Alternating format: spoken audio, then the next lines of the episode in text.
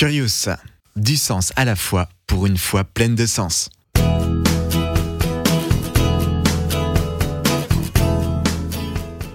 Quelle relation entretiennent la science et la foi chrétienne?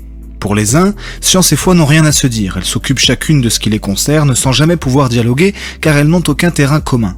Pour d'autres, au contraire, science et foi sont merveilleusement compatibles, le message biblique s'accorde en tout point avec la science moderne.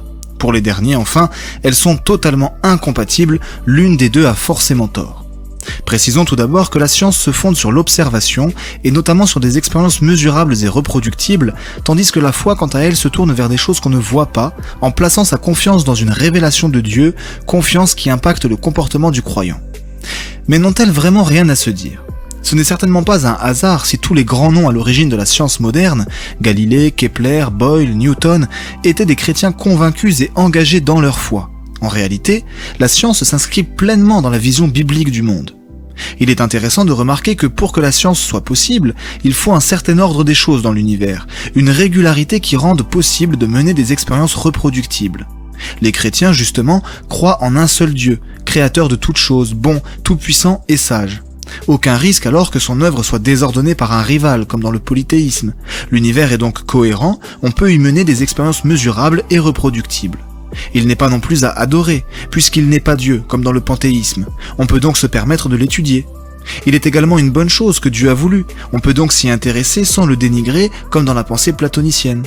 De plus, l'homme est capable d'étudier l'univers et d'en discerner l'ordre parce qu'il est image de Dieu, doté de l'intelligence nécessaire pour en modéliser l'harmonie. Dans la vision biblique du monde, la science est donc non seulement permise, mais même encouragée. Étudier l'univers est une manière de rendre gloire à Dieu et d'accomplir le mandat de domination qu'il nous a confié. Mais alors, d'où vient qu'il puisse y avoir des conflits entre la science et la foi?